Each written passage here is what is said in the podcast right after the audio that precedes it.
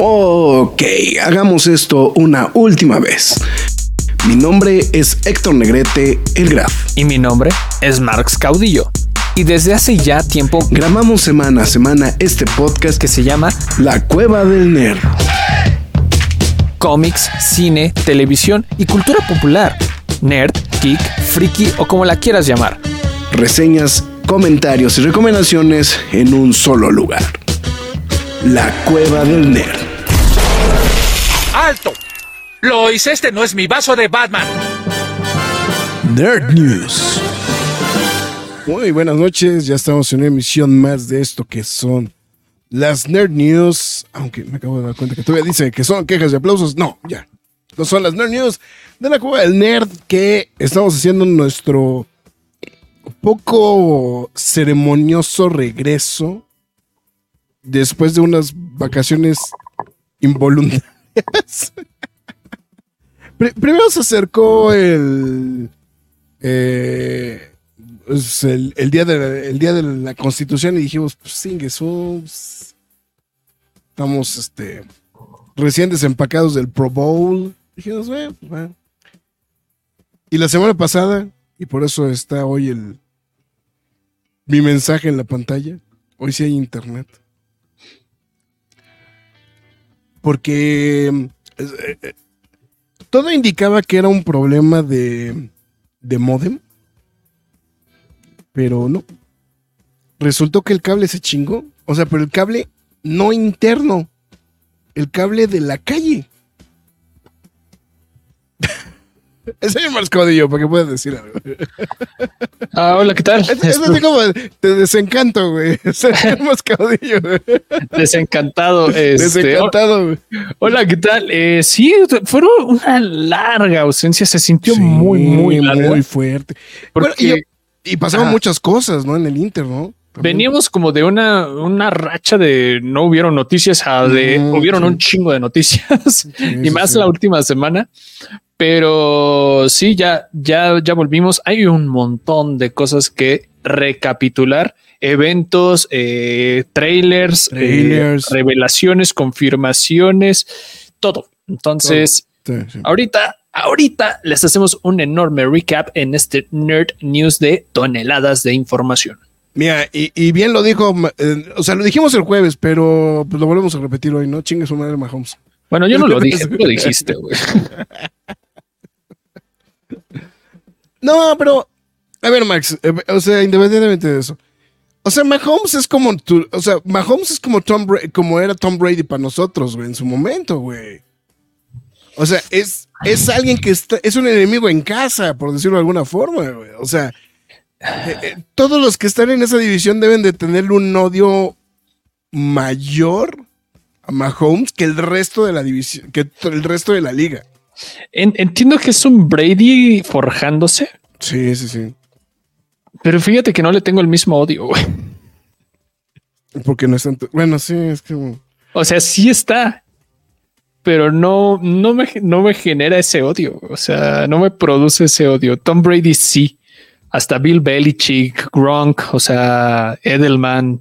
Es que eran más, mam eran más mamertos, ¿no? Sí. Hay, algo, hay algo que tiene Mahomes dando, la, dando el anuncio de Madden en calzones, güey, que, que, tenía una sex appeal, ¿no? También, Exacto, o sea, no, no, no me cae mal Mahomes, no me cae mal este Travis Kelsey, por así decirlo. Uh, ni... Mucho menos te cae mal Taylor Swift, güey. Este... Me da lo mismo. O sea, Pacheco también se me hace un gran jugador, ¿no? Pero este. Sí, no, no. Se me hace muy difícil odiar a, a, este Kansas City. Yo sé que hay gente que ya lo hace, pero a mí todavía me falta un algo. Me falta ahí un algo. Enrique W, saludos. Bueno, Tomás Mance también ya se reportó. Fernando Cano, muchas gracias por saludar. Y dice Enrique W, hi nerds. Dice, dos horas de Nerd News después de los comentarios del Super Bowl, la petición popular, güey. Perdón, perdón, perdón. Ay, ok. Um, y Fara hace evidente, ah, caray, me equivoqué de podcast. No es de cómics, sino de deportes. Son nuestros cinco minutos de vamos a hablar de la NFL, porque aparte, tranquilos. Es la última vez que vamos a hablar de la NFL hasta septiembre del año que viene. Güey. Dentro de seis meses lo volvemos a hacer. Sí, o sea, no, seis, nueve, güey. Porque las de pretemporada no hablamos de ellos, güey. Ah, bueno, sí. Eh, bueno, entonces, pues bueno, en fin. Bueno, ya estamos en una emisión más, como estamos diciendo, el señor Marcos Caudillo, su servidor actualmente mejor conocido como El Graf. Y pues ya estamos justamente, pues todo listo. Así que, pues no vamos a hacernos más tarados y vamos a decir, McFly, tus líneas. Antes que nada, muchas gracias a toda la gente que se está reportando eh, en esta transmisión, específicamente en YouTube. A Dalcent, Fernando Cano, Tomás Mancio, Enrique W, Fairbain Castle y Gerardo de la Cruz. Muchísimas gracias a todos y cada uno de ustedes y también a toda la gente que se vaya reportando a lo largo de esta transmisión. Muchísimas gracias. Este también les recuerdo que pueden escucharnos a través de Spotify, Google Podcast, Podbean, Apple Music, Himalaya, Amazon Music, iBox, Windows Podcast, YouTube, iHeartRadio, Samsung Podcast y la más importante de todas que es la cueva del nerd.com, donde también podrán leer noticias y reseñas del mundo geek, freaky, nerd, otaku, siempre gamer o como ustedes lo quieran llamar.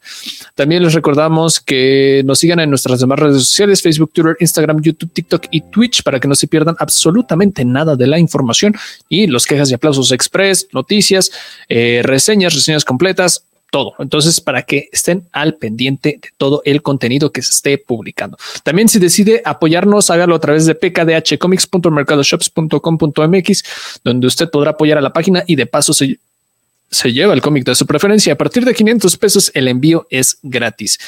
Eh, les recuerdo que también ya están disponibles los quejes y aplausos de Godzilla Minus One, Aquaman and the Lost Kingdom, eh, este, Eco temporada 1 y también este What If temporada 2 y 1 y por último Masters of the Universe Revolution. Y esta semana nos ponemos huevones. Me, urge, güey. Es hora de huevear, güey. No mames, me urge, cabrón. Me urge. It's webbing time. Me, preocupó más el artículo que salió publicado hoy de, de Variety sobre. o de Hollywood Reporter, no me acuerdo cuál de los dos fue Básicamente dice Sony que le vale madres, güey, hacer malas películas, cabrón. Está muy cabrón eso, güey. O sea, está muy cabrón eso, güey.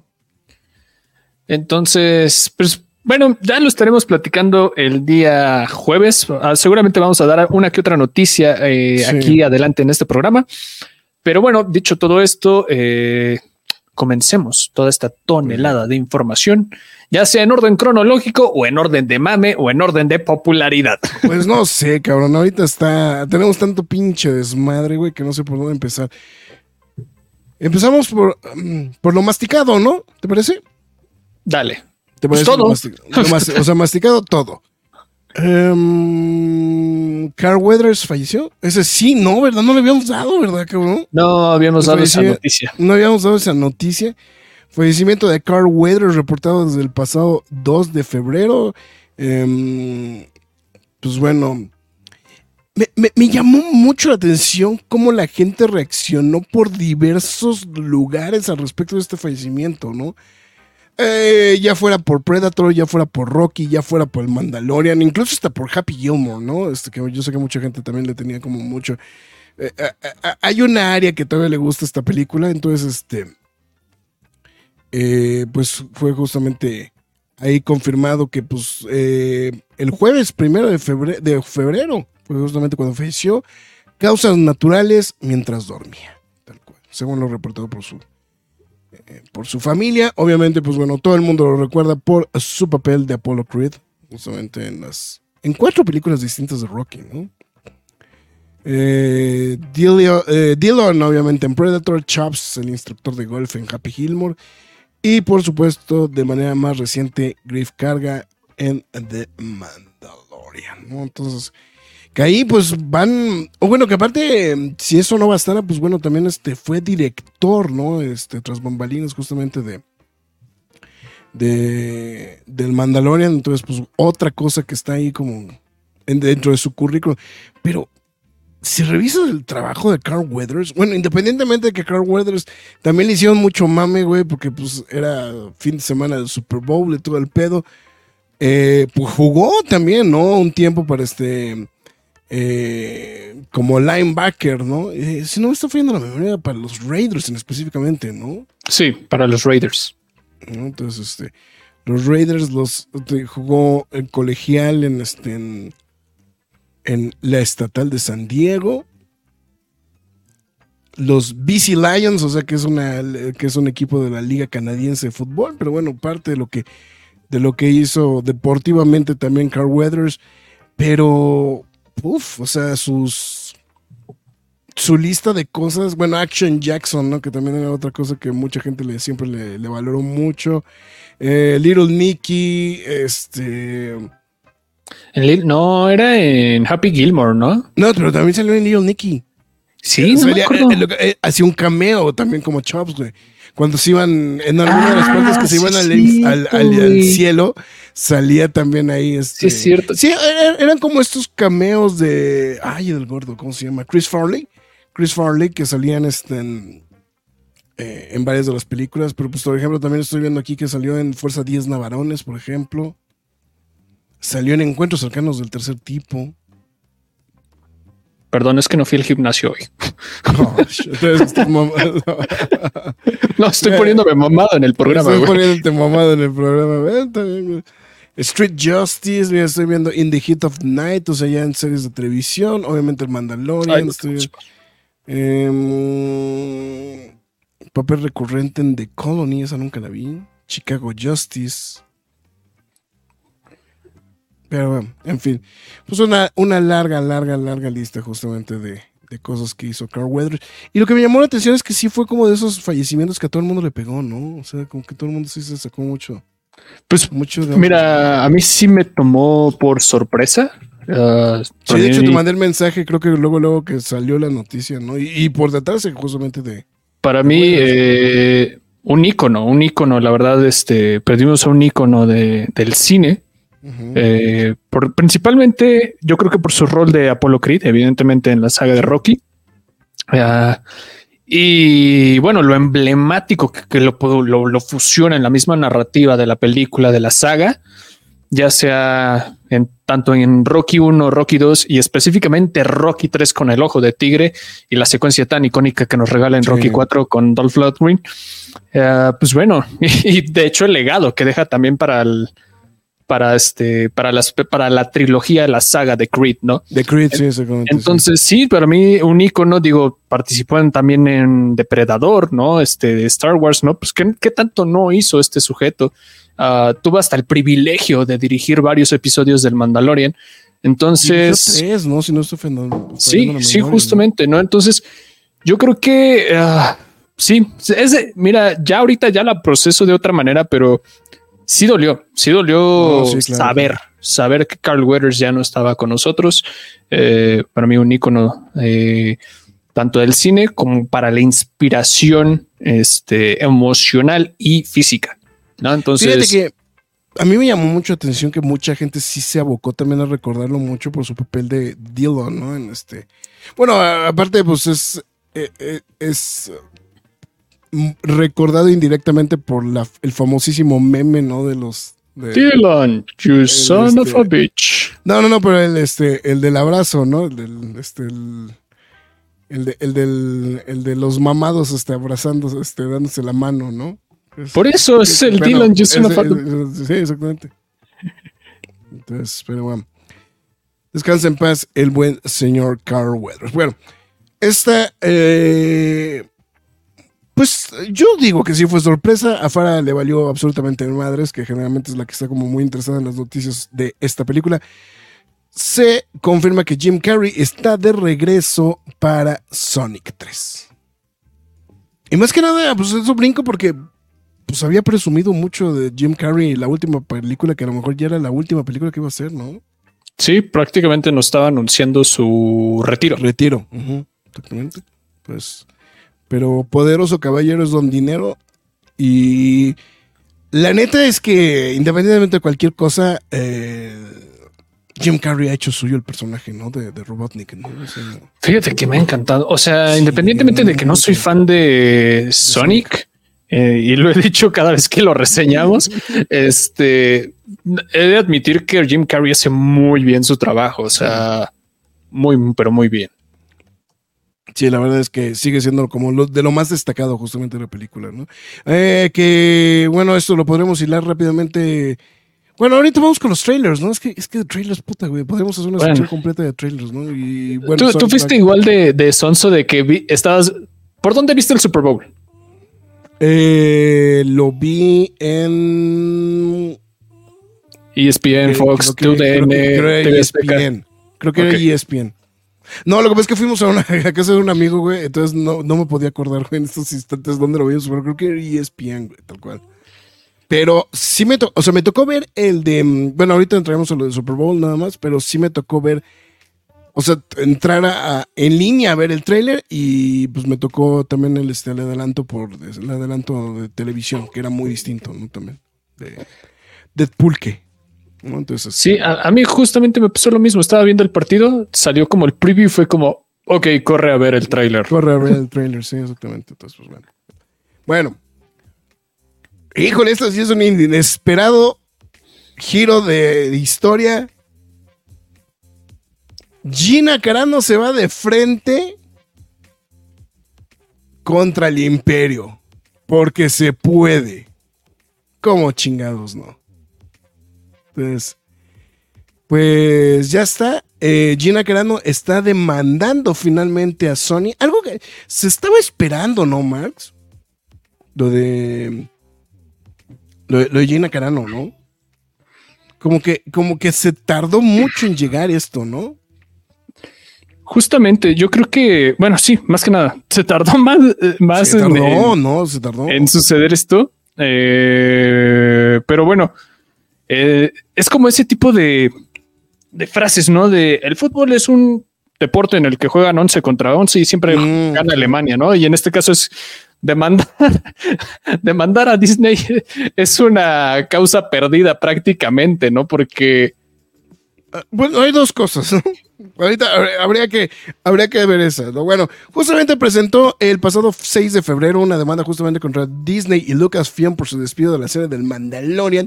Eh, luego de justamente publicar en redes sociales que había, pues, que básicamente había comparado a los militantes del Partido Republicano como ser judío en el holocausto, ¿no? Y pues eso no le hizo mucha gracia al corporativo Disney y pues no solamente la sacaron del Mandalorian, sino que mandaron decir muchas gracias por participar a este también a su serie, ¿no? La que tenía, ¿cómo se llamaba? Este ¿Cómo- ¿Cómo era la que estaba programada? Algo de los Re- Ra- Republic Rangers, ¿no? Se llamaba una cosa por el estilo. ¿no? Rangers of the New Republic. Rangers of the New Republic, exactamente, ¿no?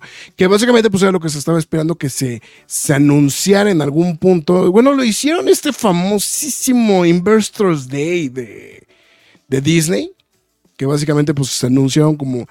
Fue, fue como la comic fue como la Comic Con de Disney este, en pandemia. Este, sí, porque tal, fue- tal cual ese fue en 2020, ¿no? Tal cual, en, Sí, 2020. 2020. Eh, y entonces, pues bueno, ahí está justamente eh, esta situación. La demanda presentada, eh, eh, lo que se está, bueno, lo que se menciona en la demanda es que justamente que hubo una terminación indebida del contrato y de discriminación, que se me hace que es por ahí por donde les van a pegar, ¿eh, cabrón? Eh, y donde también se exige que Lucasfilm haga un recast de ella. Eso se me hizo súper random, güey. O sea, están pidiendo que sí existe, o sea, que el personaje se mantenga, pero que alguien lo interprete, güey. Y en la parte, vamos a decirlo como eh, buena para Disney, pues es que nada más está pidiendo 75 mil dólares, güey. Que si me preguntas, no es nada, cabrón. No, pues son cacahuates, güey. Son cacahuates, cabrón. Nos está pidiendo eso nada más. Entonces, este. Ya ni siquiera sé qué está haciendo, o sea, No, esa- pues quién sabe qué está haciendo aquí. Fuera, no sé qué me está diciendo aquí. Además, la Gina Carano, ¿por qué no recuerda lo que dijo hace un minuto? No entendí, güey. Estamos hablando de Gina Carano. bueno, en fin. Lo que se vuelve completamente inesperado fue precisamente que Elon Musk, eh, actual CEO de X antes Twitter, anunció que estará financiando la demanda. Elon. Hashtag porque Elon, ¿no? Güey, o sea, no puedo creerlo. O sea, es... Porque, según lo que dijo el ejecutivo, es que justamente pues tienen, la X-Corp tiene un compromiso justamente con la libertad de expresión en miras de un trabajo sin bullying, acoso y discriminación, ¿no? Entonces, bueno, en fin. Eh, eh, eh, bueno, ahí, lo que tienes es, güey, puedes agarrar el equipo. o sea, si te van a financiar la demanda, güey, pues agarras, agarras a los mejores abogados del mundo. Si me preguntas, esto no va a llegar a juicio, güey, esto se va a arreglar con lana. Sí, es como toma tus 75 y cállate. Sí, entonces. ¿Qué dice que Gina Carano, que dije que Gina Carano había demandado a Sony? Si lo dije así, discúlpenme. Pues, por eso a Disney. por eso a Disney. A Disney y a Lucasfilm. Pero bueno, ahí está. Justamente, bueno, obviamente que Gina Carano em, interpretó a Cara Dune justamente en dos temporadas del Mandalorian y pues tenía justamente este proyecto en puerta de Rangers of the Republic. Lo que me llamó la atención fue que creo que cuando anunciaron, bueno, más bien cuando salió el tema del despido de Carano, como que mucha gente sí se volcó a apoyarla, pero conforme ha pasado el tiempo, como que aparecieron muchos haters de Carano. No sé si estés de acuerdo conmigo. Pues sí, digo, no, no es un comentario que tomes a la ligera, güey. es muy justificable. Pero, pues sí, digo, independientemente de todo, en su momento mucha gente se dividió mucho a estas instancias del partido. Hoy, 19 de febrero de 2024, a nadie le importa, seamos sinceros. Y, aparte, bueno, una es una demanda que viene dos años después, ¿no? También, ¿no? Entonces, sí. Que también es sí, justo. Otro, otro punto como muy, muy importante. Bueno, en fin. Eh, pues ya lo dijimos, los Chiefs le ganaron a los 49 en el Super Bowl. Y pues lo revelante fue el trailer de Deadpool, ¿no? Que lejos de lo que nos... Bueno, es el teaser, ¿no? De Deadpool, ¿no? En realidad. ¿No? En realidad, porque no, no hay como que gran cosa. Dejaron entrever, pues bueno, nada más, obviamente nos enseñaron lo... Eh, el rol, ¿no? Básicamente que va a tener Deadpool dentro de el universo del MCU con este personaje de Mr. Paradox interpretando por este Michael McFadden. Em, y pues ya, ¿no? O sea, lo, que dijimos, güey, o sea, era tan, era tan sencillo resolverlo, güey, que hasta parecía que se estaban haciendo pendejos para hacerlo, ¿no? Ah, ah, Digo, a mí la verdad sí me emocionó el trailer. Me gustó ver a Pyro de vuelta, güey. Fue algo ah, que no, esperaba, Bueno, esa fue como la, como la sorpresa, ¿no? Y pues la, gran sorpresa es que la película no se llama Deadpool 3, sino se llama Deadpool and Wolverine. Tal cual. Eh, Mira, y resolvió algo que realmente nos estuvimos preguntando desde hace muchos meses, que, que si Searchlight, que si Marvel Studios, que si MCU, mm. que si lo que sea, pues realmente es la incorporación, porque sí vemos que es como el multiverso, ta, ta, ta, de hecho llega la TVA por Deadpool, y, bueno, vemos las imágenes de varias películas y series de, Marvel, Studios. Y este, y bueno, al final del mismo tráiler dice bueno, en el mismo tráiler podemos ver el logo de Marvel Studios, pero al final del mismo tráiler dice Marvel Studios diagonal Searchlight. Bueno, 20th Century Fox. Bueno, 20th Century, perdónenme. Este, entonces es una, vamos a decirlo así, fusión en cuanto a la producción. está raro, ¿no? O sea, lo que pasa es que al final del día es un poquito lo de lo del Madver Spotlight, ¿no? Que estuvimos platicando justamente cuando, salió la reseña de, de Echo, ¿no? No, Farah, te estás equivocando, debería ser Masacre y Guepardo. este. Masacre.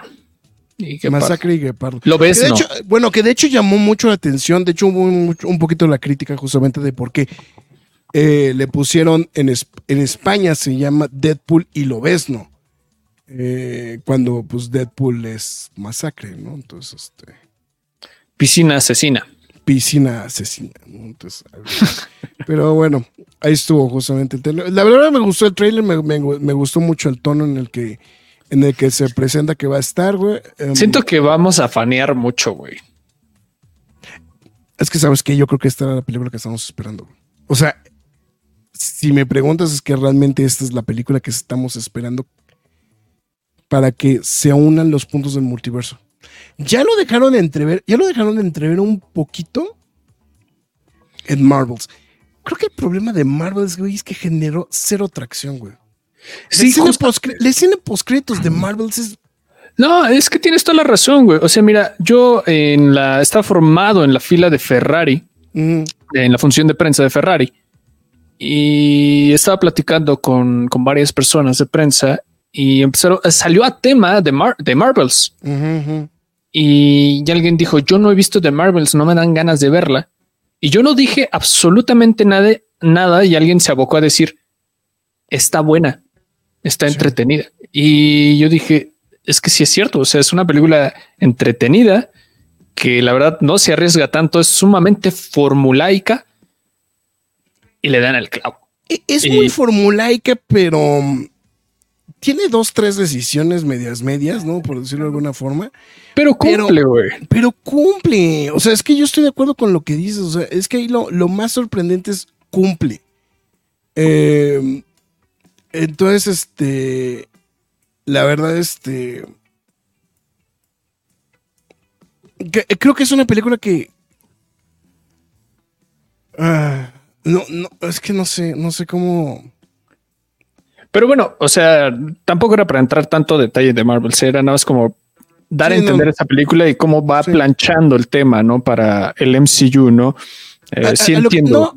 lo que pasa es que lo que voy es que sí juega con sí juega con cosas del, de, vamos a decirlo, del libro de reglas de Marvel, por decirlo de alguna manera. O sea, tiene todo eso.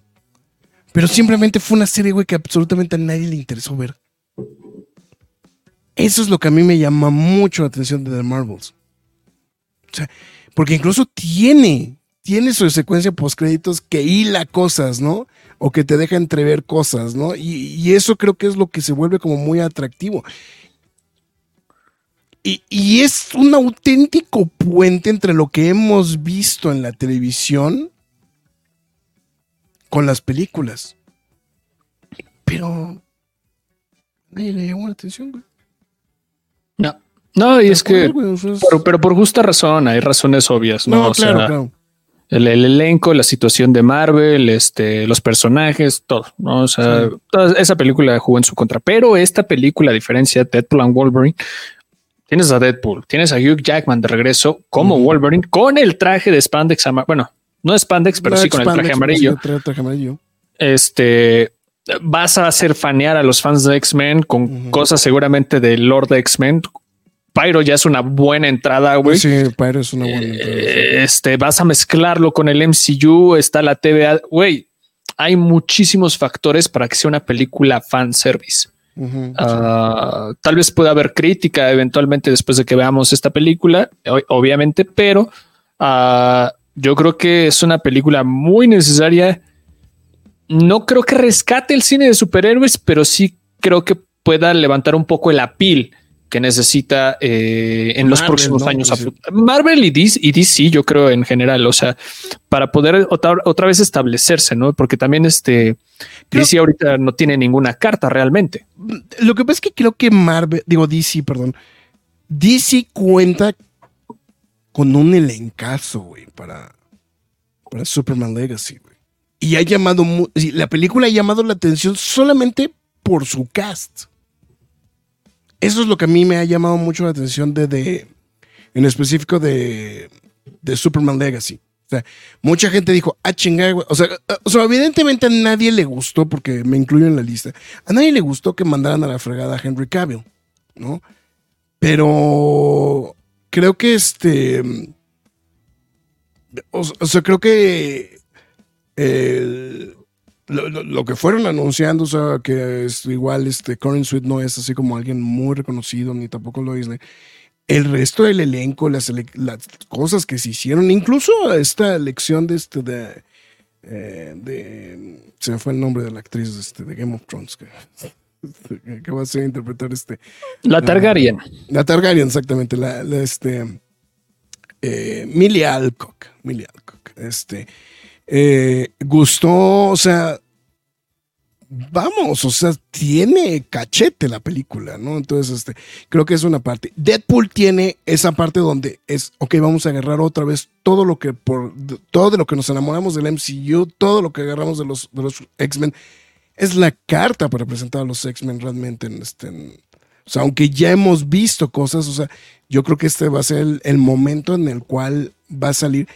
Y también esto te puede dar un, te puede dar pie tranquilo a, trabajar muy bien la fusión, ¿no? De, de, los X-Men con los. con. Eh, con el MCU. Y no, y no solamente los X-Men y el MCU, sino también los Cuatro Fantásticos, este, etc. ¿no? O sea, que son los que todo el mundo está esperando, ¿no? Que, que vaya para allá. Entonces, pues bueno.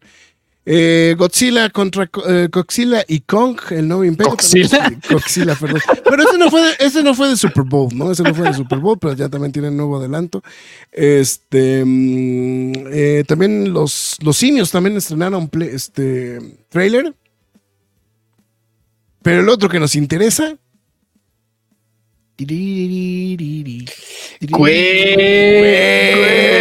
¡Ah! Por fin. Le, vamos a fanear bien cabrón a esa serie, güey. no, va, a ser. Huele a turbocromada. Bueno, lo que pasa es que es.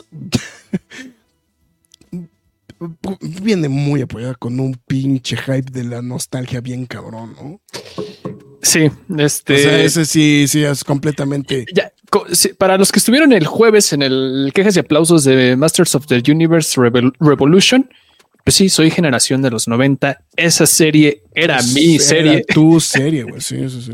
Y finalmente que tengo una continuidad a mis personajes de cómic favoritos, a mi serie animada de cómic favorita.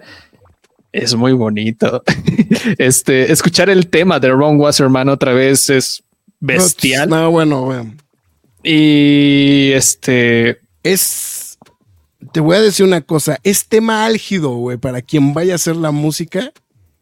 Me gustaría que Westerman regrese. De la, no, no, pero de la primera, el tema álgido para el que vaya a hacer la música de la, de la primera película de los X-Men como tal en el MCU, ¿eh?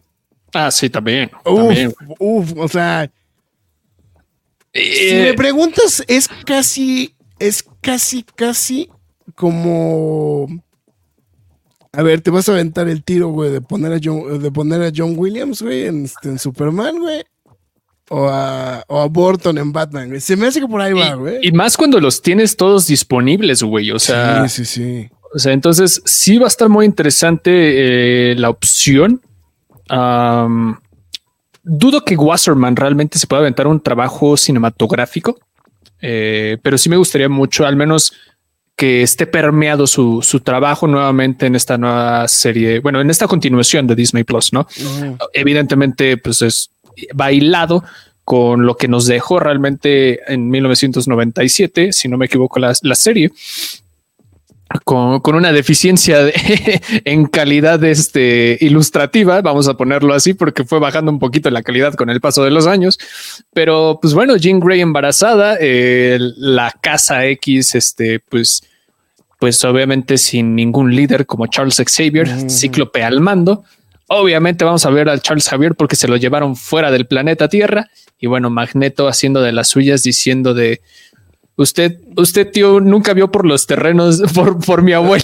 usted no vio por mi abuela, güey. Sí, güey. y se quiere quedar los terrenos. Exactamente, güey. Entonces, este, no, estoy muy emocionado, la verdad, estoy muy emocionado. No, pues cómo no, güey. El intro, este, muy, muy bonito con la pantalla así muy tipo atómico, 36. Pero este, no, la verdad, muy, muy, muy contento, muy hypeado. Eh, y creo que sería como la primera puesta formal realmente de Marvel Studios en cuanto a la animación, porque esta es otra subdivisión, Graf. Ya lo estás mencionando. es Marvel Animation. ¿no? Exacto, ¿no? Ya lo estamos mencionando hace ratito como Marvel Spotlight, Marvel Studios y ahora tenemos Marvel Animation. Y curioso porque Marvel, este, bueno, What If cuenta como Marvel Studios, no cuenta como Marvel Animation. ¿eh? Como Marvel Animation. Sí, está muy cabrón eso, ¿no? Vamos a ver, a ver qué puede pasar con con todo ese tema, ¿no? Pero Eh, por lo menos el trailer se ve muy bien. Eh, como decíamos, una inyección completamente de, de, de nostalgia ¿no? Al- a este proyecto y 20 de marzo. Es miércoles, ¿no? Mm, Vamos a confirmarlo, vamos a corroborarlo. Según yo, el día 18, 20, miércoles, sí. Este. No sé si vaya a estrenarse los martes. Bueno, es que dicen miércoles, pero últimamente han adelantado los estrenos para que se estrenen en un prime time, ¿no? En, en Estados Unidos. Entonces, a lo mejor igual podríamos estar viendo chance el martes por la noche los episodios. Aparte, no- son semanales, ¿verdad? No la van a estrenar de, mamá- de madre. Nah, seguramente esos van a ser semanales. Va a estar curioso, eh, Graf, Ajá. porque va a chocar con tu serie favorita de Star Wars. Este lo digo porque esta mismo, este mismo miércoles va? estrena. También ese mismo día se estrena Bad Batch. No, no, este mismo miércoles se estrena The Bad Batch y va a acabar, tengo entendido, eh, a inicios de mayo. Eh. Sí, a inicios de mayo. Entonces sí va a haber como un choque ahí en los días miércoles porque va a ser estreno tanto de The Bad Batch como ah, X-Men. Pero de Bad Batch no han dicho si se va a estrenar antes, güey.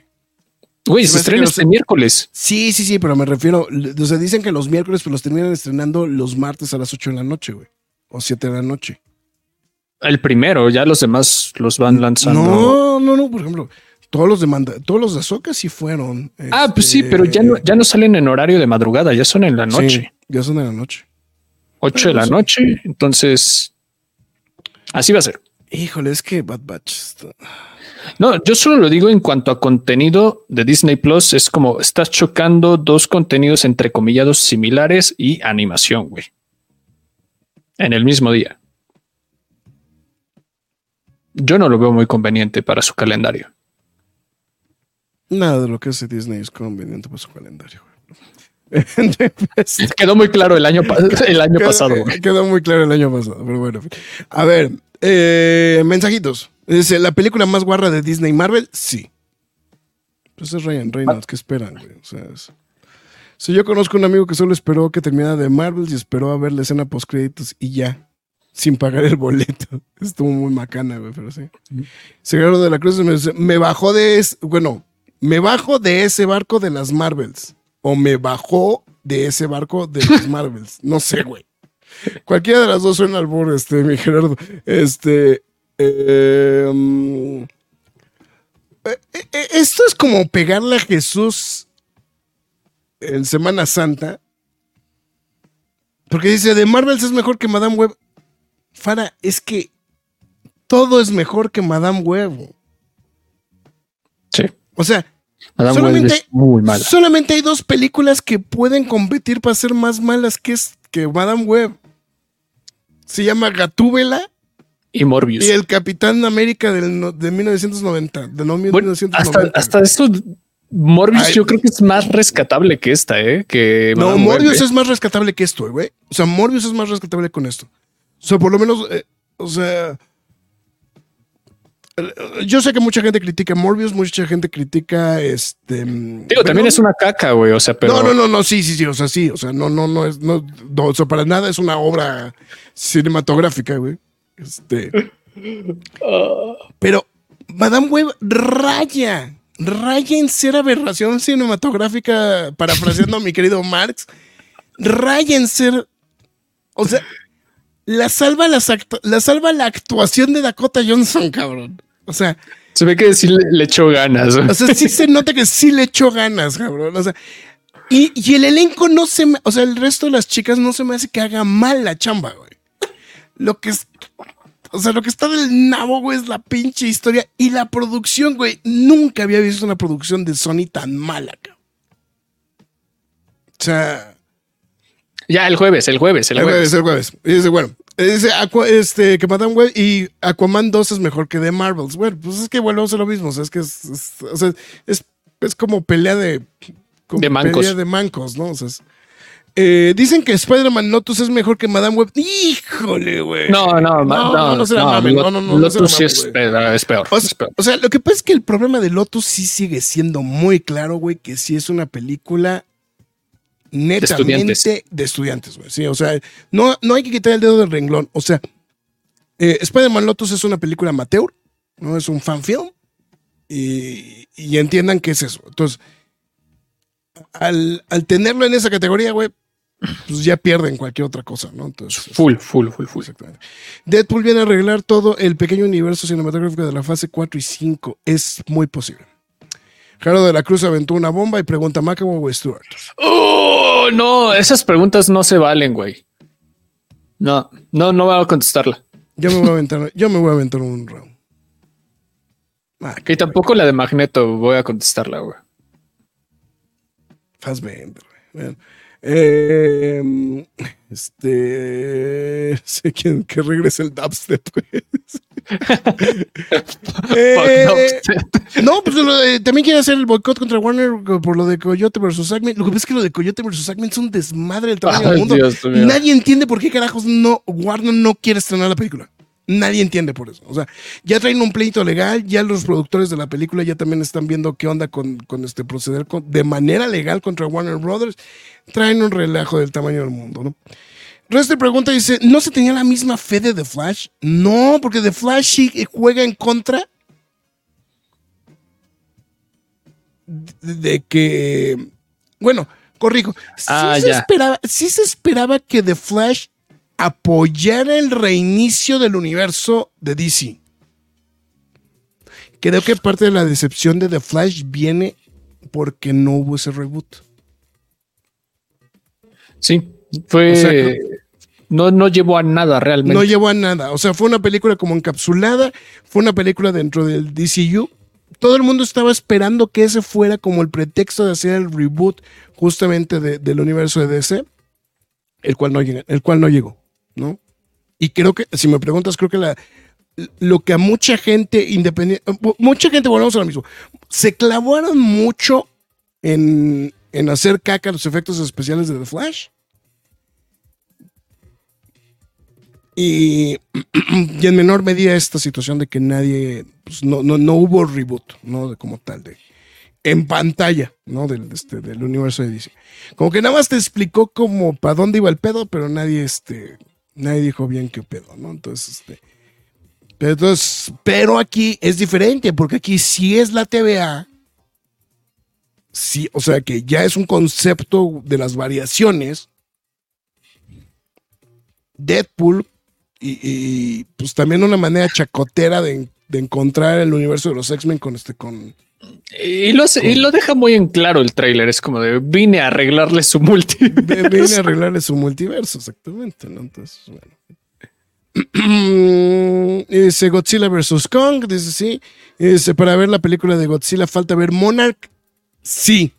Sí, o sea, va, va más hilado, va más hilado con las primeras dos películas. O sea, o sea, Monarch va muy hilado con eh, eh, Skull Island con Godzilla, eh, la primera de Godzilla, bueno, las dos de Godzilla y con Godzilla vs. Kong. Es muy factible que lo hilen también con esta nueva película. Pero, así como que digas indispensable, no. Pero sí se van a divertir viendo Monarch. Sí está muy bueno Monarch. Entonces, entonces. Eh, serie de televisión con calidad de película, ¿eh? Que Mark siempre se la croma a, Disney, principalmente a Lucasfilm por el Mandalorian y su trabajo de, este, de, de, calidad. No le pide nada, ¿eh? bueno, la, temporada 3 ya no lo hice, güey. sí le bajaron a la producción. No, sí le bajaron a la producción. los X-Men de la serie animada fueron los gobernadores de esa época, o sea, de los sí, Full. Sí, estoy de acuerdo con eso. Full. Metería también ahí a, de Justice League, ¿no? No, eso fue ya 2000.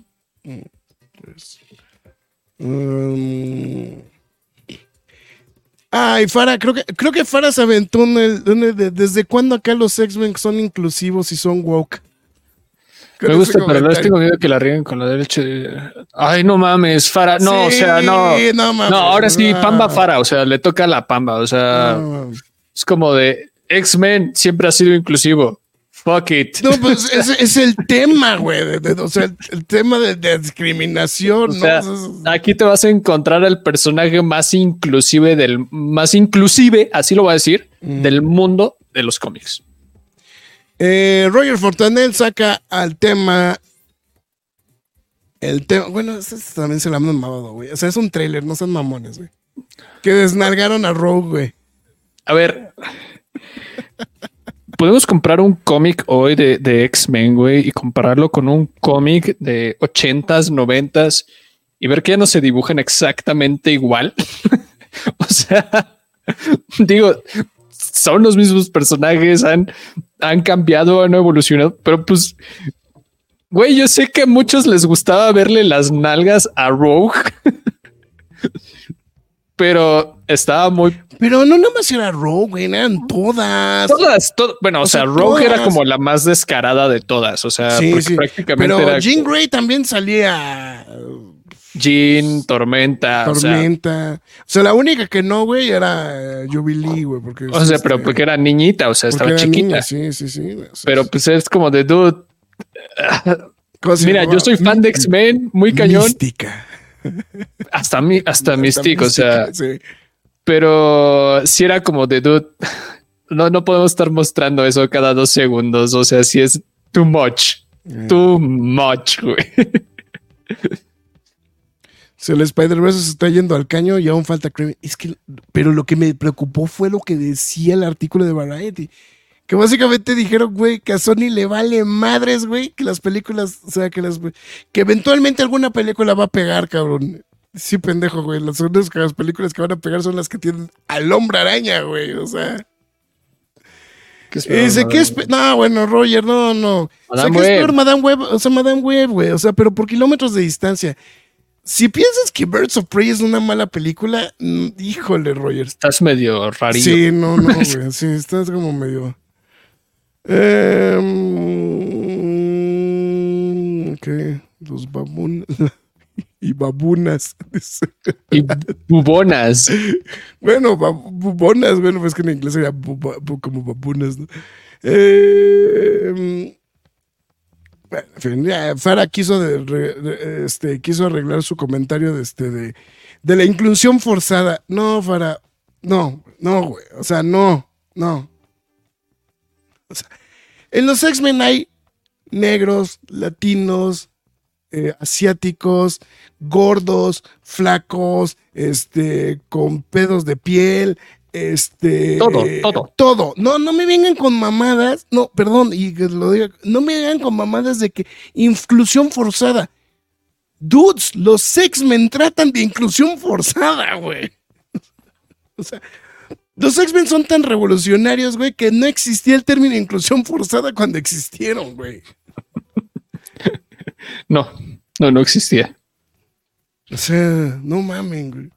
No, no indios, güey, indios americanos, güey. No, no, güey, es que de todo, cabrón. Alemanes, eh, eh, japoneses, todo.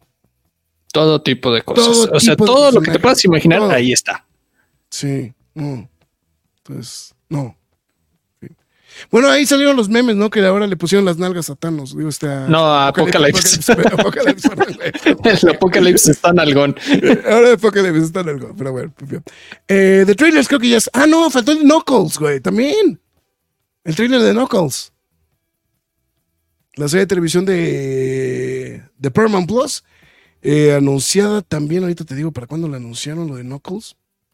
Eh, ya, ya también muy, muy confirmado ese, ese rollo.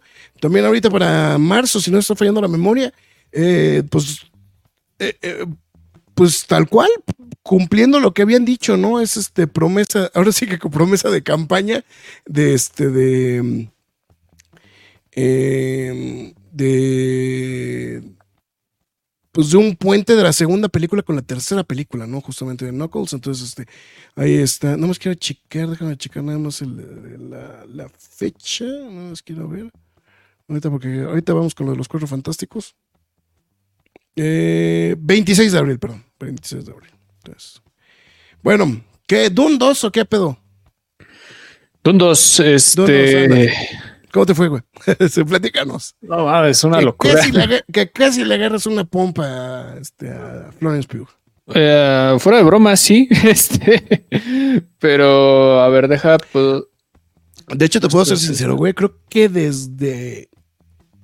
Desde la función de prensa de. Desde la alfombra roja de Wonder Woman.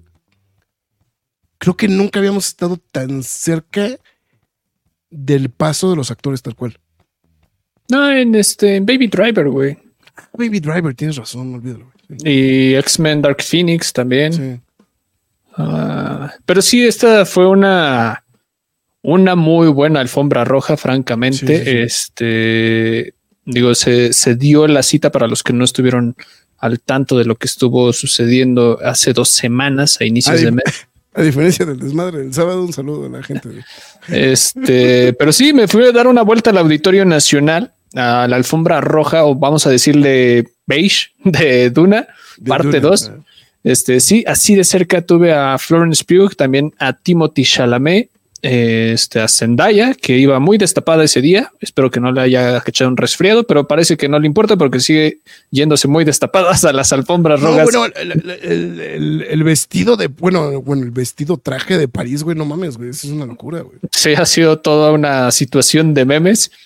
Este, bueno, Austin Butler, eh, Josh Brolin y, pues bueno, el mero mero papas fritas, este Denny Villeneuve también el, este. el buen Denny. No, y la y la clon de este de este de Sarah, digo, este, de Sarah Ferguson. Este, de Rebecca Ferguson. De Rebecca sí, Ferguson. ¿no? Ella, ella ya no la pude alcanzar a tomar foto, pero sí pasó por ahí. Este, y bueno, no solo eso, o sea, también tuvimos la oportunidad de ver la película. Este, yo ya vi la película desde hace como dos semanas.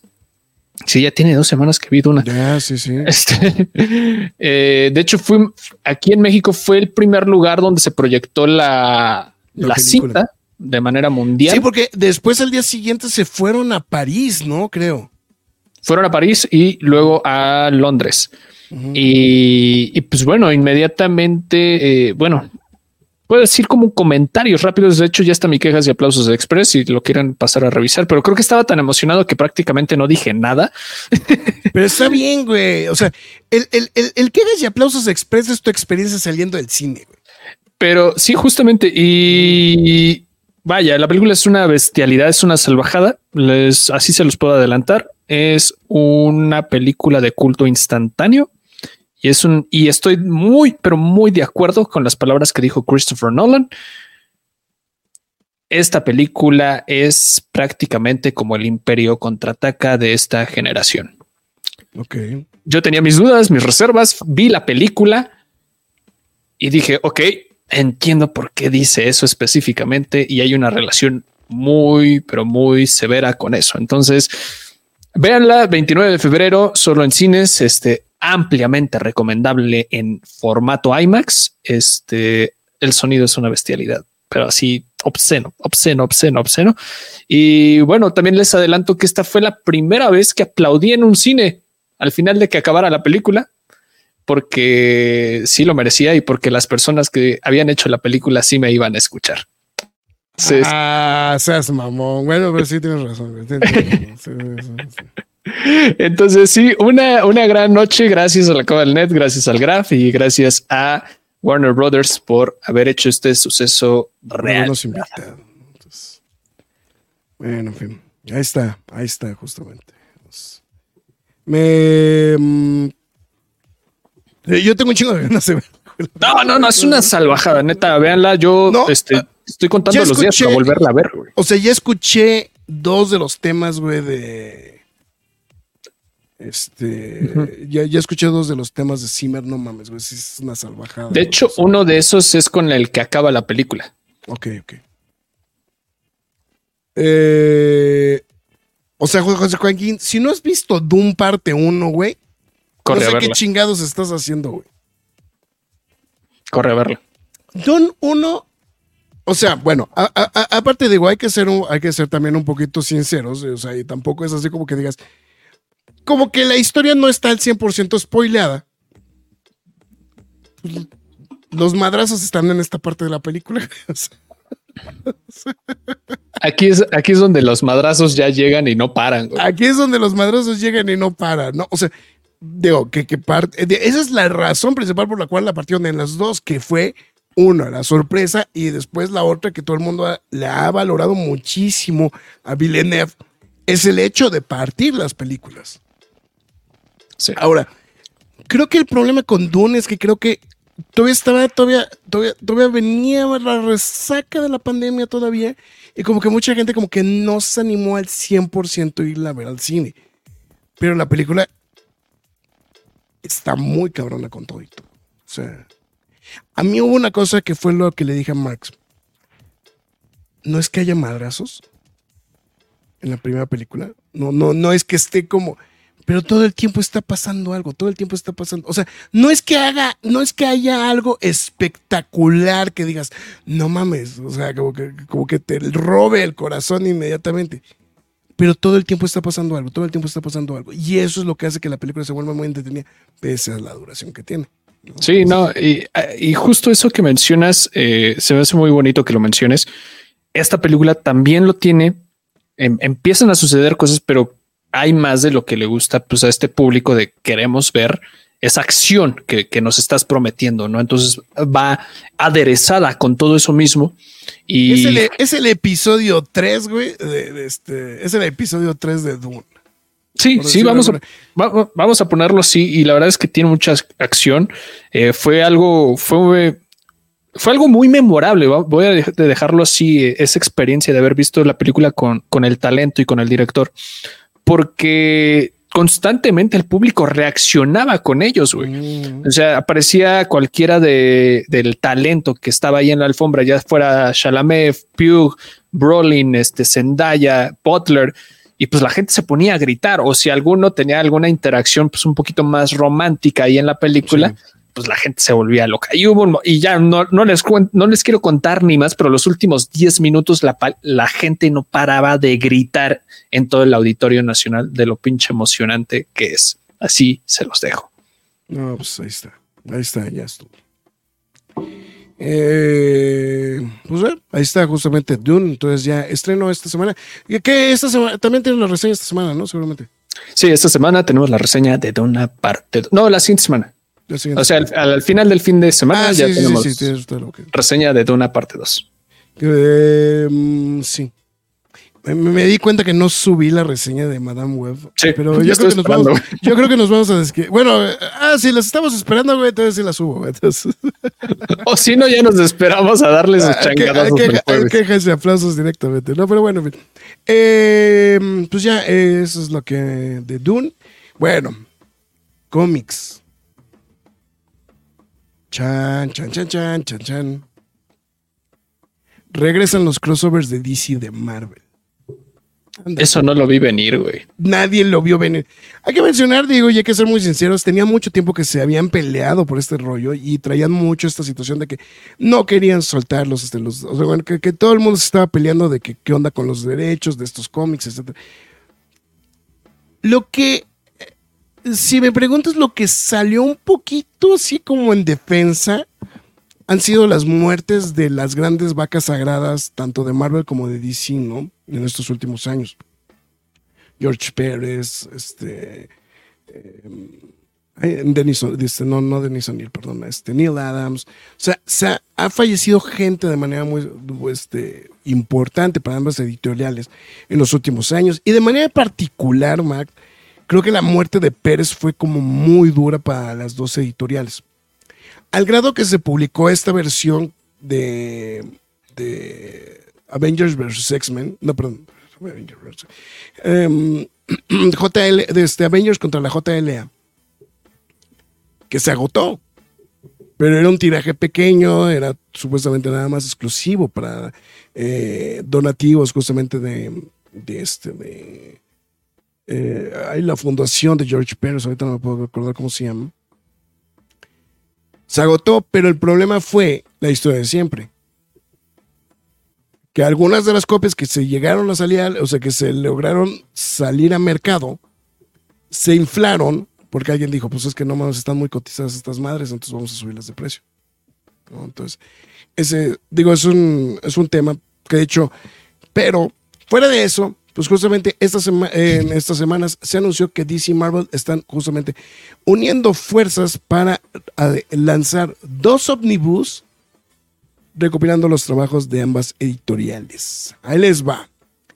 El primero se llama DC vs. Marvel, que incluye Batman, con- Batman y el Capitán América 1, Batman y Daredevil 1, Batman y Punisher Lake of Fire 1, Batman y Spider-Man 1, Daredevil y Batman 1, The DC Special Series 27, que es mejor conocido como Hulk contra Batman, Darkseid vs. Galactus The Hunger, número 1, Silver Lantern, digo Silver Lantern, perdón. Bueno, sí, casi. Este Green Lantern y Silver Surfer of Holy Alliance, número 1, The Incredible Hulk y Superman 1, eh, this, eh, Marvel y DC presents The Uncanny X-Men and The New Teen Titans 1. Este sí es uno, güey. De hecho, que siempre he tenido en la pinche lista, güey, de que quiero conseguir el número suelto. Todavía no se me hace, pero pues ya va a salir en este libro.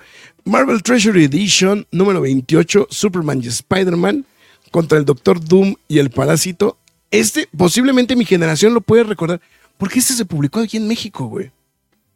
En un pinche libro de este tamaño, cabrón. Grandote. O sea, tipo, tipo, de, tipo tamaño de Marvel Treasury. Entonces, a lo mejor es muy factible que mucha gente lo pueda ubicar. Eh, Punisher, Batman, Deadly Knights, Silver Surfer y Superman 1, Spider-Man y Batman 1, eh, Superman in the Amazing Spider-Man 1 y finalmente Superman y los Cuatro Fantásticos número 1. Ahora, si eso no bastara, también se anunció que se van a reimprimir los one-shots de DC Marvel de el Amalgam Age, ¿no? De estos Amalgam Comics que pues básicamente fusionaban conceptos de las dos editoriales en una historia nueva, incluyendo la, este, em, pues vamos a decirlo como las historias ejes que son el DC, DC versus Marvel 1, DC Marvel's All Access, eh, DC Marvel All Access 1 a 4, Unlimited Access del 1 al 4 y ahí es donde viene la lista de los one shots. Bad Thing 1. Bruce Wayne, Agent of Shield 1. Bullets and Bracelet 1. Challengers of the Fantastic 1. Doctor Strange Fate número 1. Iron Lantern 1. Legends of the Dark Claw 1. Lobo the Dog 1. Speed Demon 1. Spider Boy. Si existió un Spider Boy antes de que regresara hace poco. Super Soldier número 1. Thorion y los New Asgods número 1. Y finalmente X Patrol. Esta sí era la patrulla X, güey. Para que, para que no digan mamás. Este, saludos a España. Es- ambos libros están, publica- están anunciados para publicarse el 6 de agosto. No sé si en Amazon ya haya pre-order, ¿eh? Creo que ahorita estaba exclusivamente a través del Random Penguin House, las páginas del Penguin Random, eh, de Penguin Random House, que son los que están manejando parte de la distribución de los cómics en Estados Unidos, de libros principalmente.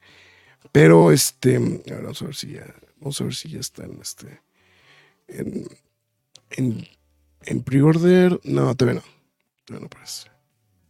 Ah, no, ya está, ya está en pre- o sea, ya está como listado, pero todavía no hay información. 960 páginas, pero yo calculo que van a estar, cada uno va a estar como en los 2000 varos. Seguramente en Amazon va a salir un poquito más económico.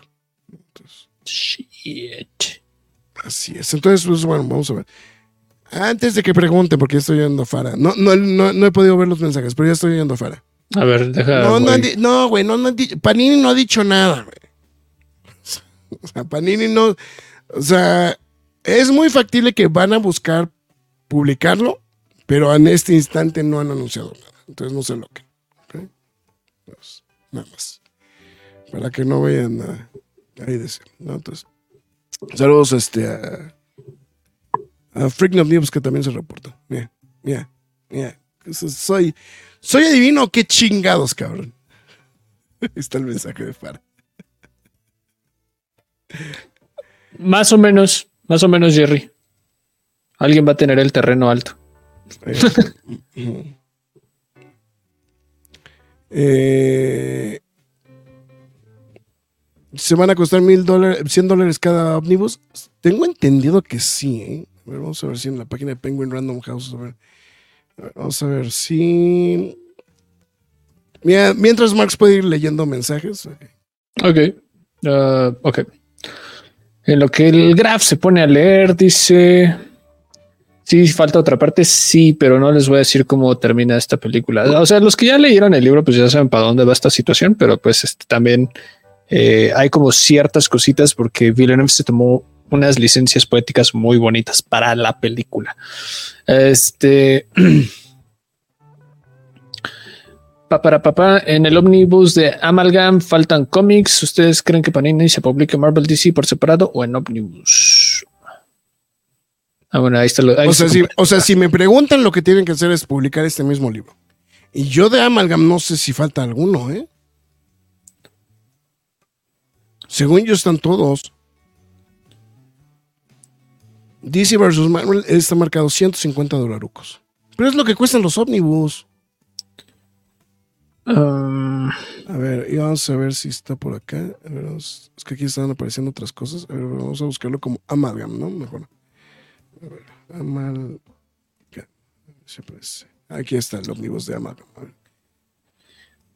El de. Amalgam ya tiene portadita. A diferencia del otro. Y también 150 varitos. mira, Dalson te hace una pregunta muy interesante. ¿Cuál es sí o sí a comprar? ¿Tú qué dices, Graf? Si van a- o sea, si solamente van a comprar uno, compren el de DC contra Marvel. Y luego dice en español o en inglés. Dalcent, no han dicho si lo van a publicar en español, güey. Ok. O sea, es que entiendan eso. O sea, o sea, es muy factible que Panini busque publicarlo. Pero no lo den por hecho.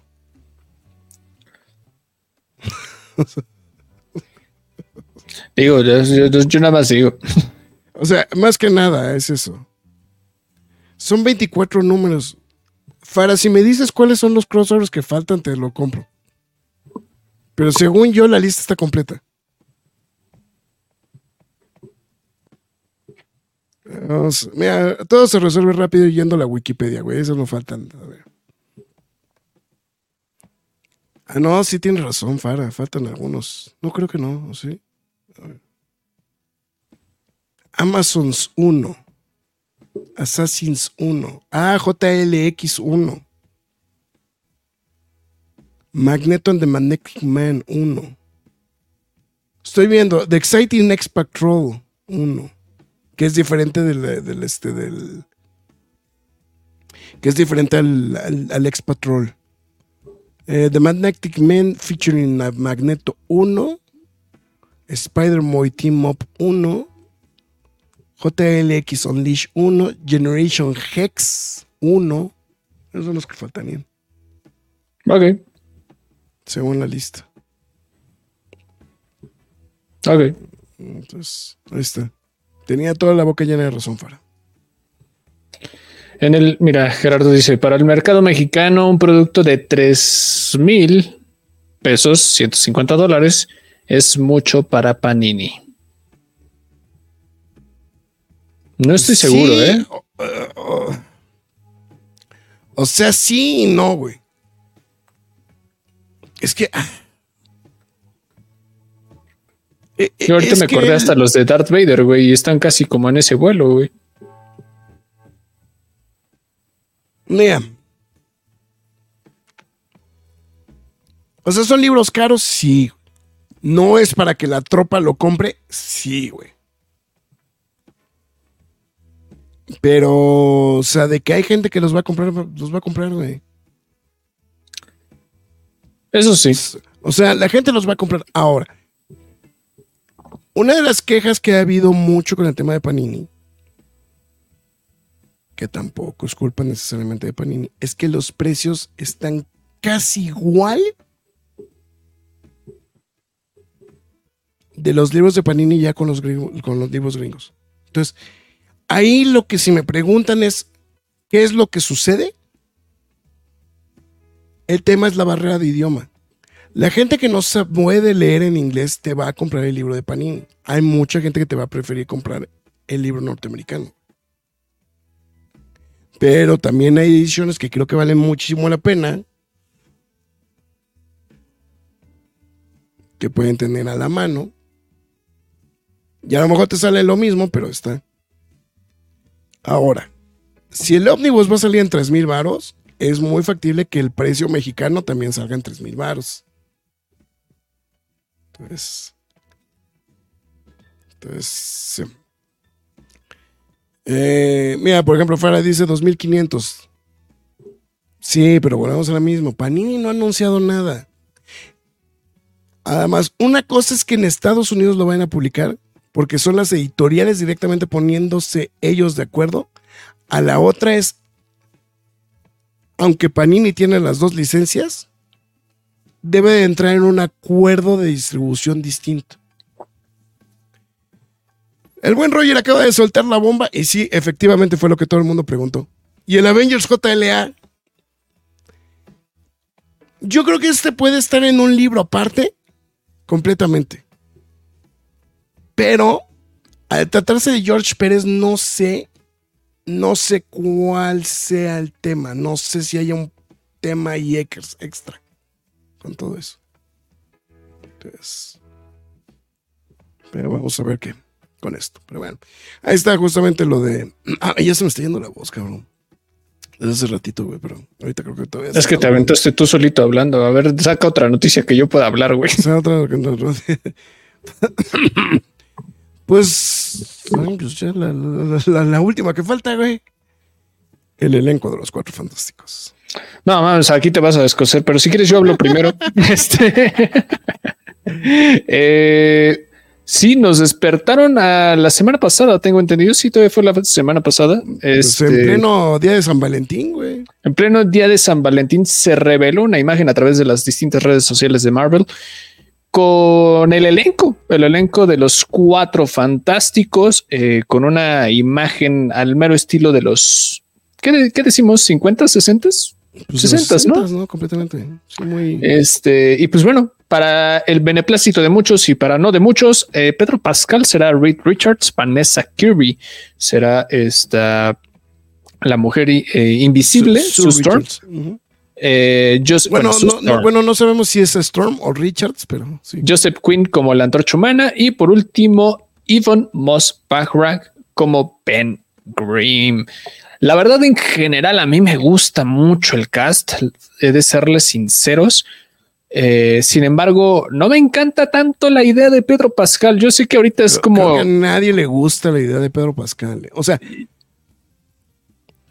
no dudo que, no dudo que haga bien la chamba, pero creo que la recepción fue de, ok, está bien porque Pedro Pascal nos cae bien, pero no era lo que la gente quería. está muy, pero muy desfasado de edad, güey.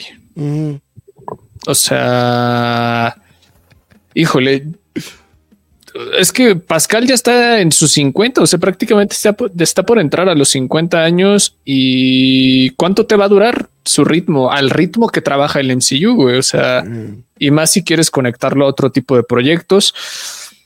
Yo lo veo complicado. Yo, yo veo complicado. Digo, Vanessa Kirby está muy bien. De hecho, de hecho, todos me gustan. Joseph Quinn también. Este, Yvonne Moss. Backrack, sí, sí. O sea, lo que he visto de él en The Bear y en, y en Andor me gustó demasiado. Entonces, este eh, está muy bien el cast. Simplemente lo de Pedro Pascal es algo que no me encanta. Simplemente se me hace una decisión de marketing que no fue muy bien pensada. Eh, ento- entonces, este eh, me hubiera encantado que Krasinski se hubiera quedado de alguna forma, o sea, no me hubiera molestado. O alguna otra persona, hasta digo, hasta Adam Driver estaba en el tintero, me acuerdo, ¿no? Sí. De- Ah, de ser este- Es que soltaron cinco mil nombres, güey. Sí, sí, sí. Y digo, no sé, no sé, no sé realmente cómo se hubiera resuelto, pero Pedro Pascal se verá bien, pero creo que a, decisión a largo plazo no es algo que me encante. No es algo que me encante para, para esta situación. Bueno, pero también hay que ser muy sinceros, güey. Es un hot ticket de Hollywood ahorita. Entonces, Sí, claro, claro. No, o sea, yo entiendo por qué lo eligieron. Hoy en día, cuánto va a durar el chicle, güey. Sí, también. A ver qué. Bueno, sí, con Robert Downey Jr. ahí va, güey, pues. entonces. Y el Así logotipo, es. ¿no? Que el, logotipo fue también lo que llamó mucho la atención, ¿no? Que lo están llevando. Todo indicaría que se lo van a llevar a los, a los 60 y creo que se me hace una excelente elección, ¿eh? Pues sí, a, a ver qué tiene pensado ahí Marvel para, para hacer como toda esta unión en, en el universo. Este, yo entiendo muy bien por qué le agrada muchísimo al Graf. Obviamente, ir a los anales de la historia de este de los cuatro fantásticos, obviamente desde su versión en cómic. Y pues bueno, simplemente a esperar, ¿no? Se tiene pensado que se estrena el próximo año, ¿no? Sí. Sí, Ah, 2025. 2025. Cin- 25 de julio de 2025. De hecho, hubo un pequeño ajuste de, de calendario, ¿eh? Entonces, este. Si no, si me está fallando la memoria, creo que estaba originalmente puesta para mayo, pero la, la pasaron para, para, para julio. Y eh, Thunderbolts la dejaron en, en mayo. Entonces, seguramente sí está helado Thunderbolts con lo que va a pasar aquí. Entonces, Así es. Y pues bueno, creo que ahora sí ya planchamos gran parte de todas las noticias. creo que sí, creo que ya le- Estoy tratando de ver a ver si... no- Bueno, que aparte este fin de semana fue fin de semana muerto porque fue el President's Day en Estados Unidos, entonces no hubo como... Bueno, hay unas noticias ahí que, o sea, muy, muy X, muy pequeñas, no tan grandes, pero bueno, nada más la- para que no queden volando. Invincible regresará con nuevos episodios Ah, a claro. partir del 14 de marzo para que estén pendientes también. Y eh, Disney y Epic Games se van a fusionar este para que estén construyendo un nuevo universo conectado en Fortnite. güey. O sea, y le están in- invirtiendo Están metiendo una 1.5 lana mil millones de dólares, cabrón. O sea, Sí, cabrón. están haciendo prácticamente Wi-Fi Ralph una realidad güey, en Fortnite con Disney, güey. Sí. Entonces, pum, a ver qué, qué sucede con eso. Y bueno, por otro lado, Xbox este, va a llevar cuatro de sus juegos exclusivos a otras plataformas, o vamos a ponerlo así, plataformas rivales. Y pues bueno, no, no va a ser Halo y tampoco va a ser Gears of War, tampoco son tan tontos. Y principalmente estos juegos se cree que de- van a ser Pentiment, Hi-Fi Rush, ese se los recomiendo demasiado, Sea of Thieves y Grounded. Entonces, para que estén pendientes las personas que no cuentan con PC o Xbox. Y bueno, esto pues creo que ahora sí ya plancha la tonelada de información que pues habíamos dejado que se traspapelara. Exactamente. Bueno, mi Marx, ¿qué tenemos de recomendación esta semana? Nada, nada es cierto. Sí tenemos. Ah, bueno, nada más, nada más rapidísimo, ¿no? Eh, en los Anis ganó eh, Spider-Man Across the Spider-Verse. Así es. Eh, en, los Bueno, BAFTA- arrasó, güey. en los BAFTAs arrasó este Oppenheimer, que casi está, si me preguntas, creo que casi está planchando, los BAFTAs está planchando el, eh, el resultado de los Óscares, casi. Eh, este, ¿cómo se llama? Maestro y Barbie se llevaron premios importantes en maquillaje. Y la Asociación de Directores también le dio su palmada al señor eh, Christopher Nolan, ¿no? Entonces, se está planchando mucho lo que va a pasar en los Oscars, ¿no? Con, con estas. Sí. Pues bueno, ya lo próximo son los, Spirit, los Spirit Awards, a ver qué, qué sucede con esta, estas últimas premiaciones. Que, Y los- que lo, que no sé es cuándo, no sé si los SAG también son en esta temporada, con todo el Sí. desmadre que hubo de la huelga. Creo que sí, creo que sí están próximos. Entonces habrá que ver cómo se desenvuelven estas últimas semanas. Digo, ya los Óscares están prácticamente a menos de un mes de realizarse. Y Sí, 24 de febrero son. Es que ese fin No, de semana. marzo. No, Son en marzo. No, los SAGs son ahorita. Ah, 24 yo creí que de. Óscares. No, no, los Oscars sí son hasta marzo. Pero bueno, Pero básicamente, pero básicamente los SAGs son los únicos que, los últimos que faltan para planchar. eh. O sea, es. Falta este y el de y el de escritores, ¿no? O sea, de hecho, lo- de los gremios importantes creo que falta este y el de escritores. Y para de contar. Pero bueno, eh, vamos con la recomendación de esta semana. Les voy a dar doble porque pues estuvimos ausentes. Entonces, Tú dame, este, tú dame cuanto quieras. y bueno, vámonos con esta semana estrena una película de. Michael Mann. Y la acaban de estrenar en Netflix de nuevo, güey. No, deja cuál tú estrenar, ya se va de Netflix. Este, pues me voy con este Ay, me, clásico. me apareció en la lista de recién estrenadas, güey. No, O a lo mejor me hice bolas, güey. Ya se va, este Michael. Bueno, pues yo creo que la película más famosa de Michael Mann, este Fuego contra Fuego, Hit, eh, posiblemente uno de los mejores thrillers en el género de, de este estilo de películas. Y bueno, protagonizada por quién es más, o sea, Al Pacino. Es, es la primera vez que Al Pacino y Robert De Niro hacen dupla en una película. Ahí está en esta cinta Bueno. de 1900. A cuadro. A cuadro, a cuadro, A a cuadro, sí. A cuadro. Sí, sí, sí. O sea, estaba The Godfather, obviamente, Ah, en parte ok. 2, pero nunca lo habían hecho al mismo cuadro, tiempo. ¿no? Entonces aquí lo hacen por primera vez. Es algo, tienen secuencias bestiales. De hecho, principalmente la ¿Hay del, alguna otra en la que salgan juntos, güey? Bueno, claro, el irlandés, güey. Después ya Ah, hicieron más claro, películas supuesto, juntos, claro, pero sí. esta fue su primera vez que Sí, aparecieron sí. al mismo tiempo. Eh, bueno, Robert De Niro, Al Pacino, este Val Kilmer, ¿no? Y este John Boyd, bueno, y ya la mayoría es como más de la rodada de esos tiempos. Hasta William Fichtner estaba muy joven en ese entonces, ¿no? Hank Azaria. Ah, pero bueno, la verdad es un clasicazo. Si no la han visto, es este, considerada una de las mejores películas del género. Porque, y la vi, la volví a ver, de hecho, en estas fechas, porque pues iba a ver este Ferrari. Bueno, fui a ver a Ferrari la semana Mm. pasada y quería poner como el mood, ¿no? De Michael Mann, ¿no? Entonces, como ya lo estaba diciendo hace ratito con el Graph, pues ya está eh, a punto de irse de Netflix el 29 de febrero. Si piensan verla en estos días, si no la han visto, véanla. Si ya la vieron, revisítenla porque es un clásico que no tiene ningún desperdicio. Son tres horitas y el cómo lo aborda es una salvajada, ¿no? Entonces, Hit es mi recomendación de esta semana y no solo eso, porque pues también le quisimos dar algo un poquito más distinto con encuentros cercanos del tercer tipo, porque.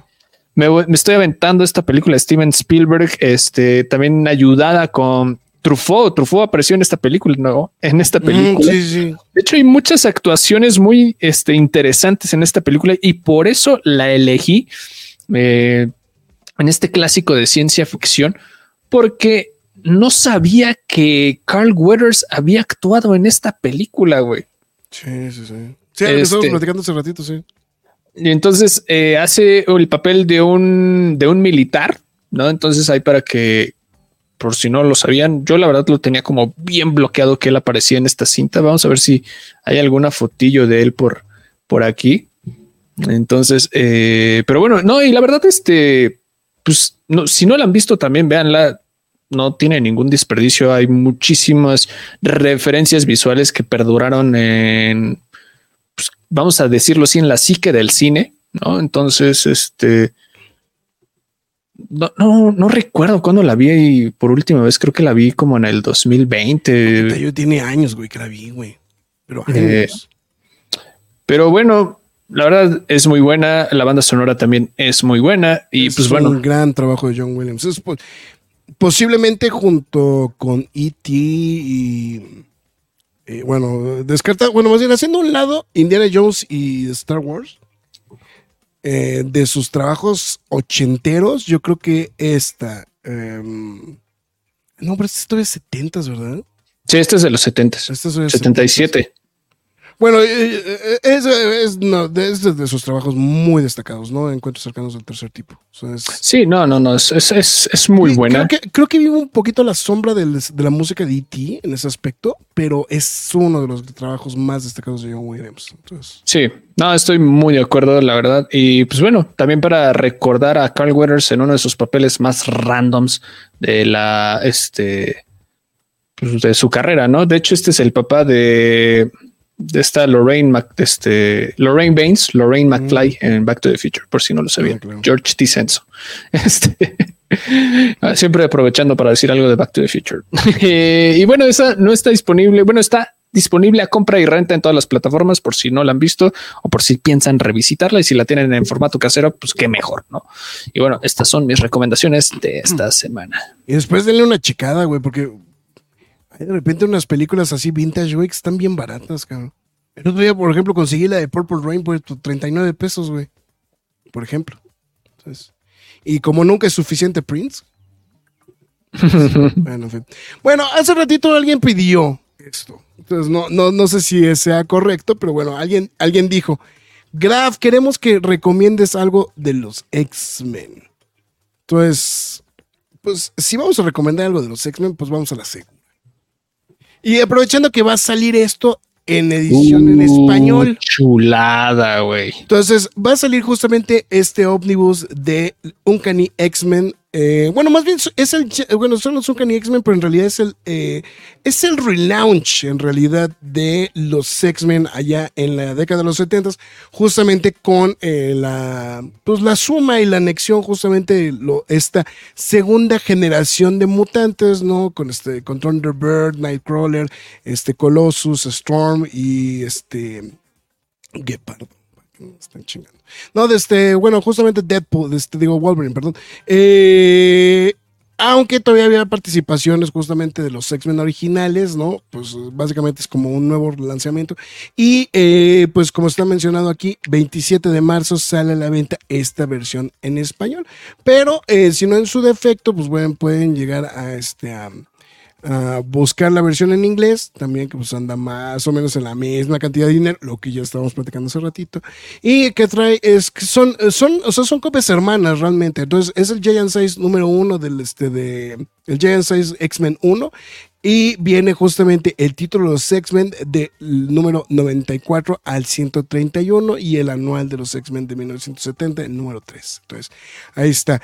Para que tengan no solamente su dosis de Chris Claremont, sino también de John Barr. Entonces, ahí, esto sí es así, o sea, de los de cosas de los X-Men vale muchísimo la pena esto, o sea, como clásico, clásico, este sí está, vale muchísimo la pena para que le den su, su revisada justamente este de Giant Size X-Men, ¿no? Eh, este no es cómic, pero creo que vale la pena y es súper noventero, güey. Y yo creo que sí valdría la pena que todos tengan una copia de este. Es la recopilación, la serie completa de las tarjetas de Uncanny X-Men de Jim Lee. Es un libro de arte tal cual, con la, el arte justamente de las tarjetas de, de la serie de la, la, el, este, el, juego de las tarjetas que salió justamente de los X-Men. Y pues obviamente todo fue realizado. Ay, no está tan caro. El... No, no, está muy barato, ¿eh? Está muy barato. Este, vale muchísimo la pena. Entonces, sí, la verdad, yo es, si les gusta Jim Lee, güey, posiblemente este sea, bueno, les gusta Jim Lee y les gusta los X-Men, esto seguramente lo tienen que buscar. Güey. Entonces, este, no, no es cómic, pero este, pero sabía que también darle su, su buena recomendada a este, a este trabajito, ¿no? Entonces, eh, que bueno, está este otro que a lo mejor igual alguno ahorita que está en este mood, que es el del arte de la serie animada de los X-Men también. Este está un poquito más caro, pero pues, bueno, también podría ser ahí para el gusto de alguno, alguno que otro, justamente del trabajo de los, de los X-Men y en específico de la serie de televisión de los X-Men, ¿no? O sea, que es así como un libro de arte, justamente de la serie de televisión. Entonces, o sea, en fin. Eh, y ya nada más para concluir y nada más porque está, no está de más. El Marvel hecho, ya, ya, lo revisé, ya se lo, lo, lo, presumí hace ratito a cuadro, pero es justamente ahí el de eh, la edición que acaba de salir justamente de Panini. Está bien bonita la edición, la verdad, tengo que ser muy sincero. Una vez lo habías recomendado, pero. Ya lo había recomendado hace poquito, sí, ya lo había recomendado, pero ya, ya, ya me llegó físicamente la copia, entonces este, ya pues, nada más, no estaba de más. Bueno, pero no habías recomendado la versión de Panini. La versión de Panini, entonces este, eh, les, le, les puedo decir, les puedo adelantar que está excelentemente bien rotulado. Entonces, este. Eh, ¿Quién lo habrá hecho? ¿Quién lo habrá hecho? No sé. No, este. y hablando de rotulaciones, nada más porque ya está a la venta, güey, ya me llegó la copia y está bien chingón.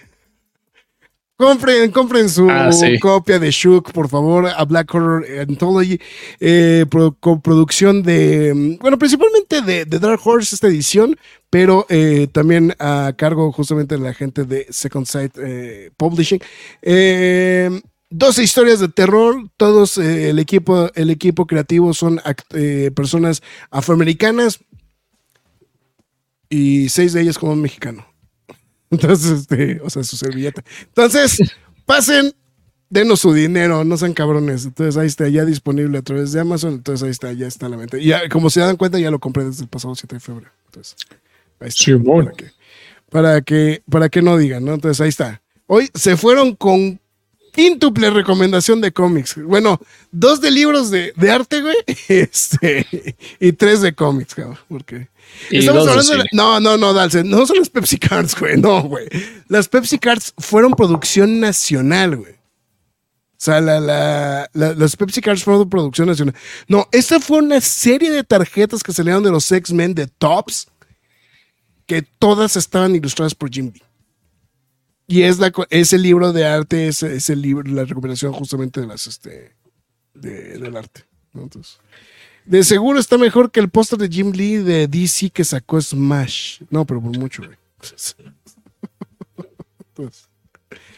Entonces, ahí está, para que lo tengan contemplado en su lista de recomendaciones. Así pues bueno, pues ahí está.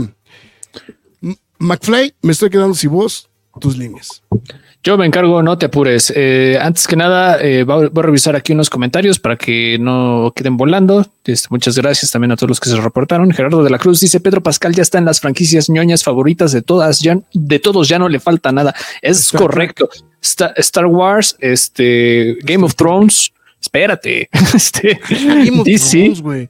DC, eh, The Last of Us. Me falta una ahí. Eh, a ver, ayúdenme, ayúdenme, ayúdenme. Eh, ¿Cuál era? ¿Cuál era? Mm, No sé, güey.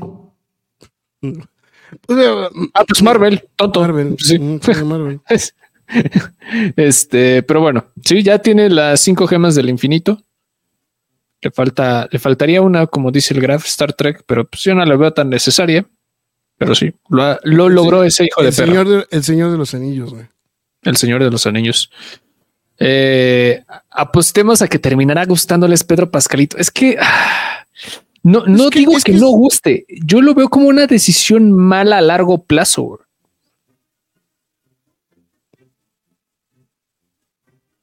Entonces, sí. Ahora, tengo entendido que el tema fue que Krasinski los mandó a la chingada, güey. Que Krasinski dijo. O sea, sí estuvo chido, güey. eh, estuvo chido, güey, pero Muy no buenos se los quiso com- besitos. pero no se quiso, no se quiso comprometer a largo plazo. Ninguna versión de Reed Richards les parece, pero en todas ya tiene canas y por lo general son más que comunes. Ah, Pero es que también es la edad, no hay bronca, o sea, se les pueden pintar y ya no pasa nada, o sea, De, de hecho, si me preguntas, es el primer Reed Richards de alto perfil, güey, que eligen. sí. O sea, sí. porque, ay, que me disculpe, ¿cómo se llama? Ian Galdan, Gan- Gan- nunca me he aprendido su nombre, güey. Él. Ese, güey. El de, el de los X-Men de, digo, el de... El de- primero. El primero. Sí, el, de- no, bueno, el primero. El segundo. El primero que sí se estrenó. el, el primero que sí se estrenó, ¿no? Este. ah, Ian Gruffud. Gruffud. Este. No, pues que me perdone, güey, pero la neta, güey, pues él no era de alto perfil, ¿no? Entonces, No, y todavía este, ay, siempre se me olvida el nombre de este actor. este. Ay, se me fue también a mí. Miles. Miles Teller. Miles Teller. Este, todavía no, pues todavía no hacía Whiplash, todavía no hacía todo esto. Sí. antes de. Sí, que realmente fue cuando votó. No, ya más, o sea, creo que el elenco, el elenco de la película de 2015 no estaba tan mal. Tan. Pero no, No. estuvo chido. O sea, La película no estuvo bien no ejecutada, estuvo la verdad. nada mal. Sí, o sea. Y la elección de. Y la elección de, de Johnny, de, este, de, de Michael B. Jordan fue súper cuestionada, ¿no? O sea, es- Sí. Es un gran actor, sí. pero no estábamos muy de acuerdo. Bueno, muy conscientes si realmente era la mejor decisión. Pero bueno, No, y- y sí, ese, ese- ese de hecho es un, es un tema aparte, ¿no? Completamente de los Cuatro Fantásticos del 2015. Entonces, justo.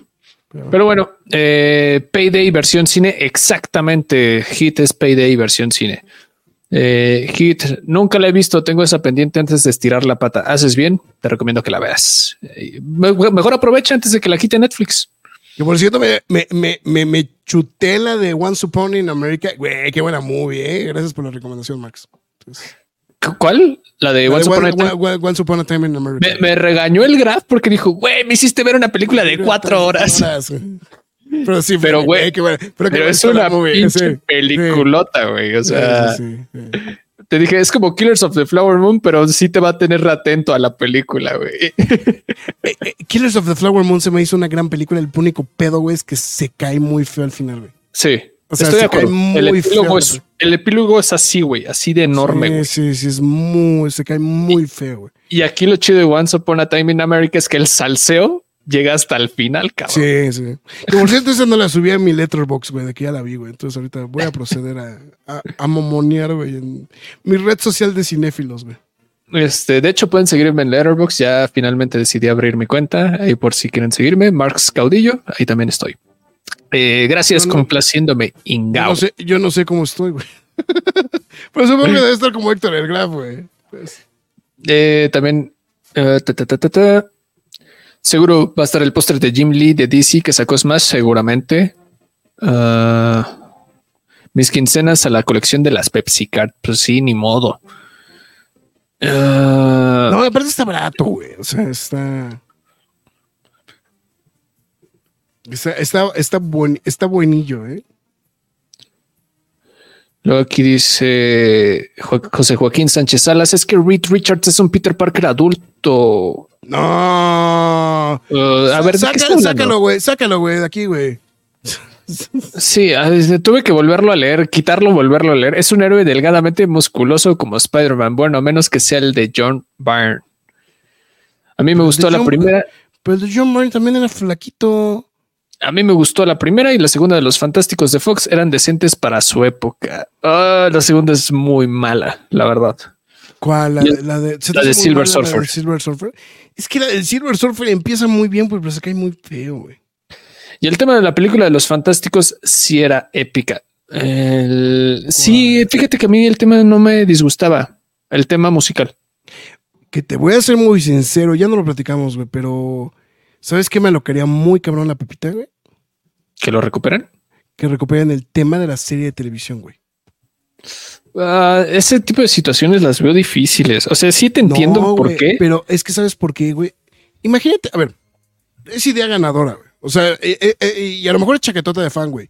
Pero agarras a John Batiste y dices, güey, toma el tema, güey, de los, de los cuatro fantásticos, es jazz, úsalo y compone el resto de la música en onda jazz, como la serie original de, como la serie original de, este, los cuatro fantásticos, la caricatura. Y haces algo completamente distinto, cabrón. Evitas caer en el juego del sci-fi, musicalmente hablando, y encajas perfectamente el estilo con la época en la que se está armando la película.